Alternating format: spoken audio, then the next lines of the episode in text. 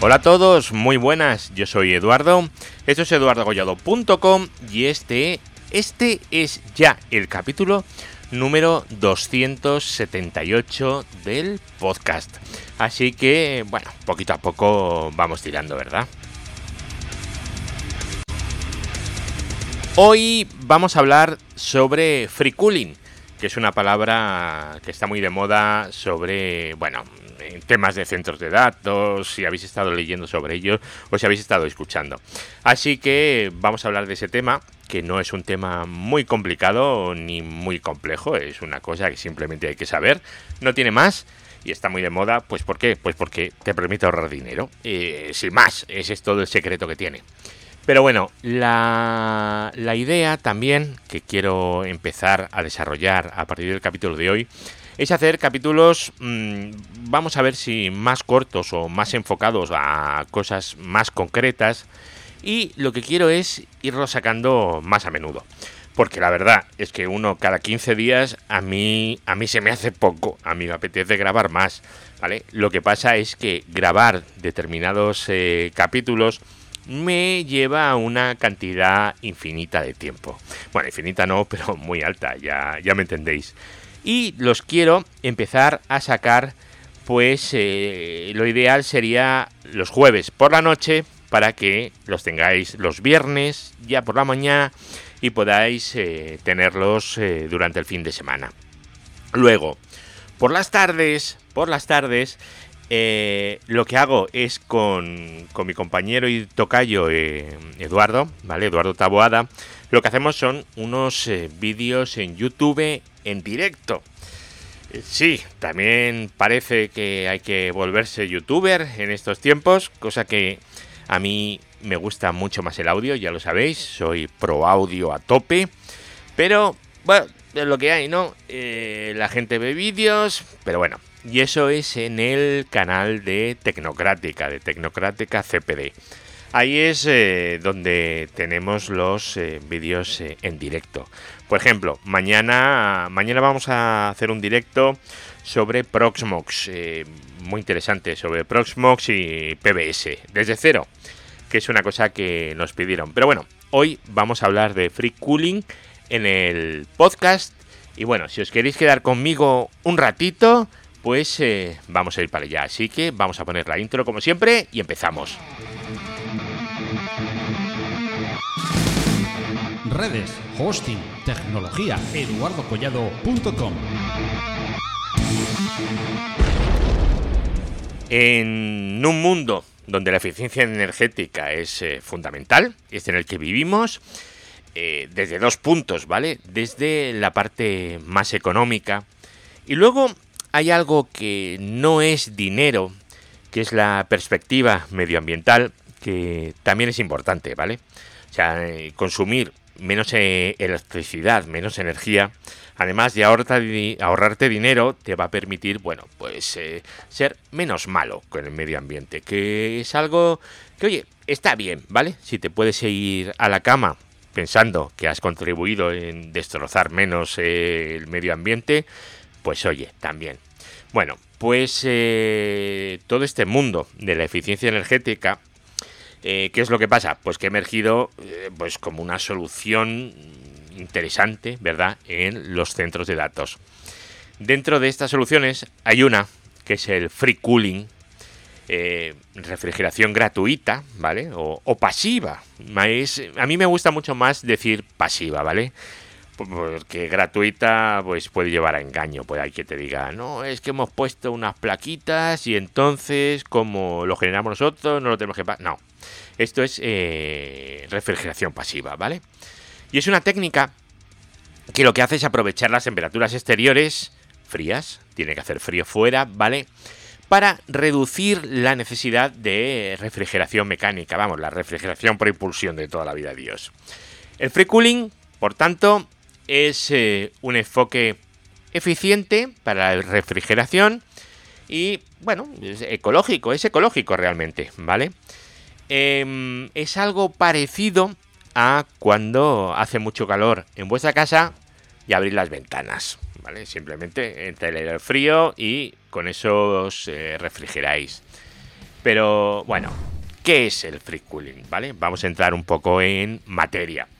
En esencia, el free cooling es eh, usar el aire exterior frío o el agua, ¿eh? ¿vale? También sirve el agua de fuentes naturales, ¿eh? Fría. Para eh, enfriar un espacio o un equipo, ¿vale? Un espacio, estamos hablando de salas, sin necesidad de dispositivos de refrigeración activa. Es decir, sin tener el aire acondicionado puesto. Es decir, lo que hacemos es aprovechar el diferencial de temperaturas internas y externas, la diferencia, fuera hace más frío, para conseguir pues eso, la refrigeración que queremos, la deseada, reduciendo, pues evidentemente, la dependencia en sistemas mecánicos y, por tanto, por ende, el consumo de energía. Eh, en contextos donde la refrigeración es esencial, como los centros de datos, donde pues hay toneladas de servidores y equipos que generan gran cantidad de calor, el free cooling puede ofrecer pues unos ahorros eh, bestiales en costes operativos y también que también es bueno, tenemos que empezar a mentalizarnos que, esas cosas son buenas, reducir la huella de carbono. Estamos hablando de centros de datos eh, profesionales o de centros de datos, mm, bueno, pues más eh, que tenemos en nuestras oficinas, ¿vale? Tenemos que pensar que esas cosas también son aprovechables dentro de nuestra oficina, no solamente en grandes centros de datos de muchos megavatios. ¿Cómo funciona? el free cooling. Porque el free cooling es algo más que abrir la ventana, ¿vale? Eso, eso para casa está muy bien, pero para un centro de datos no. Veréis, hay varios enfoques para lo que es la implementación del free cooling, dependiendo del diseño y las necesidades específicas de cada instalación o del edificio, ¿vale?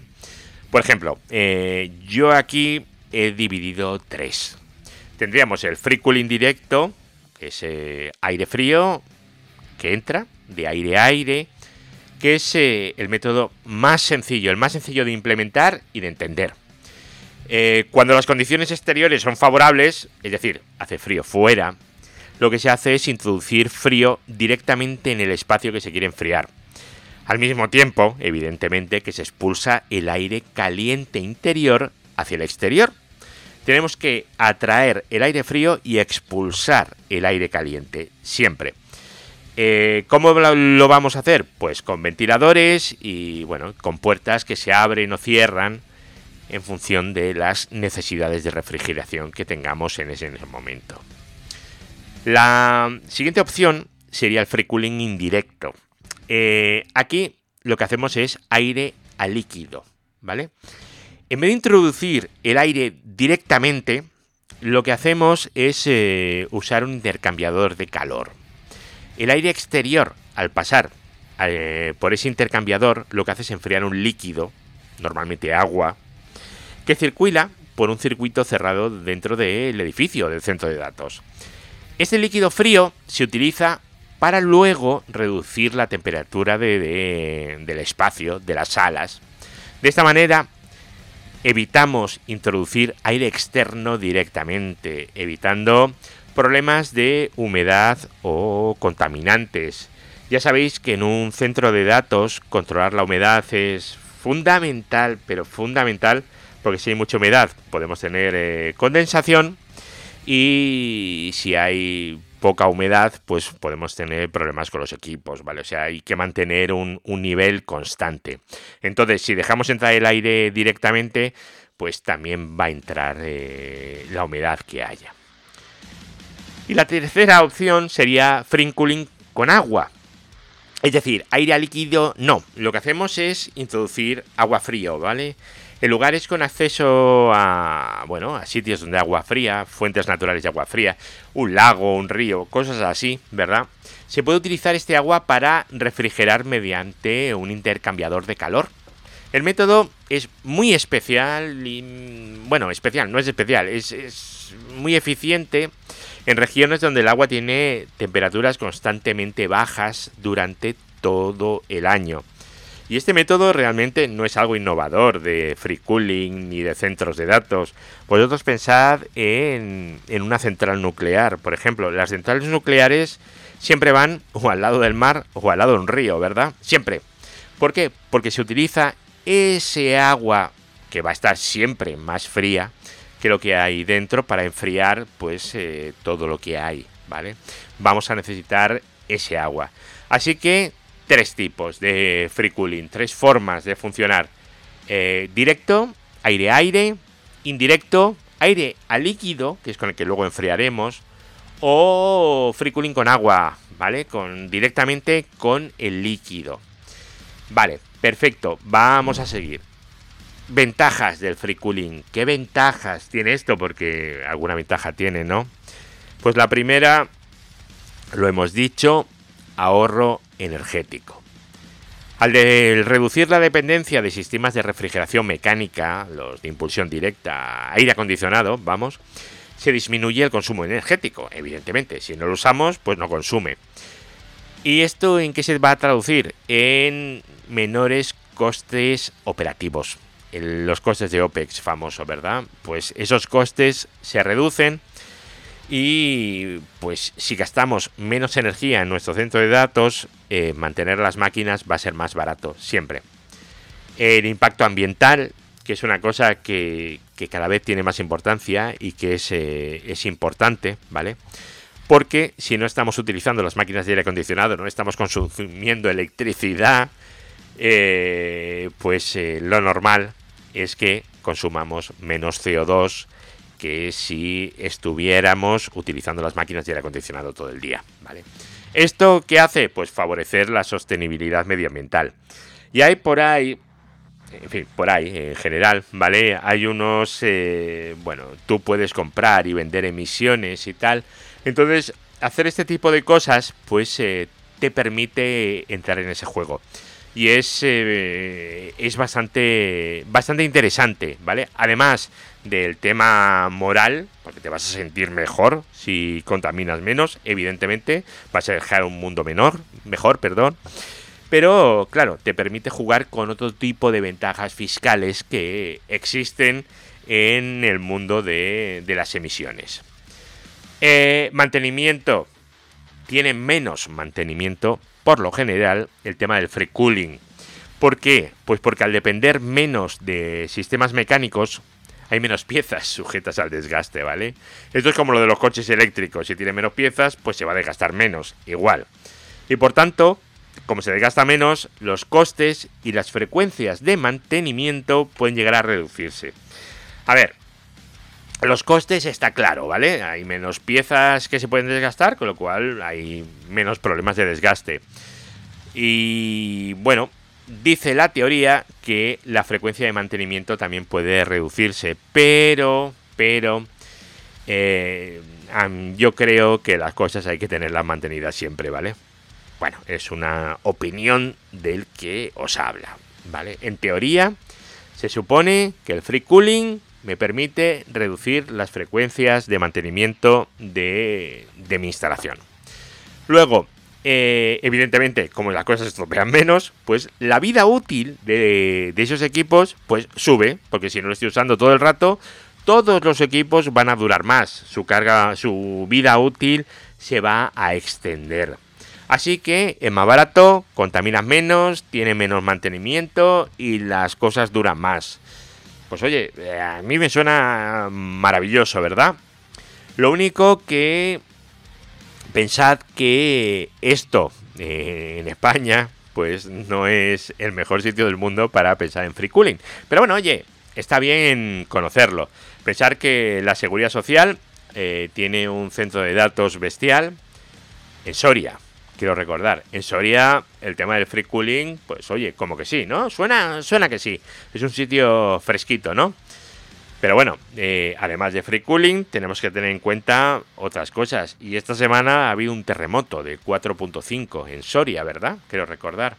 Bueno, a mí me lo comentó un compañero del trabajo y, es cierto. Vale, vamos más allá. Eh, ¿Qué tenemos que tener en cuenta para implementar free cooling? Eh, Free Cooling tiene beneficios que son muy claros, ¿verdad? Los acabamos de decir, el ahorro energético, el impacto ambiental, eh, reducir el mantenimiento o ampliar eh, la vida útil de los equipos, por decir unas pocas, ¿verdad? Pero hay que considerar también otras cosas, siempre. La ubicación geográfica. Evidentemente, no es lo mismo hablar de free cooling en Soria que en Sevilla. No es lo mismo, ¿verdad? Tenemos que tener en cuenta que las temperaturas exteriores tienen que ser bajas durante gran parte del año para poder beneficiarnos bien de free cooling.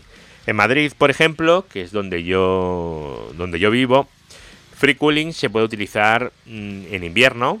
De hecho, eh, las máquinas eh, suenan distinto cuando está funcionando con free cooling que cuando no, ¿vale? Suenan, suenan distinto. Entonces, si tú estás fuera del CPD, simplemente con oírlo, sabes si estás en free cooling o no, ¿vale?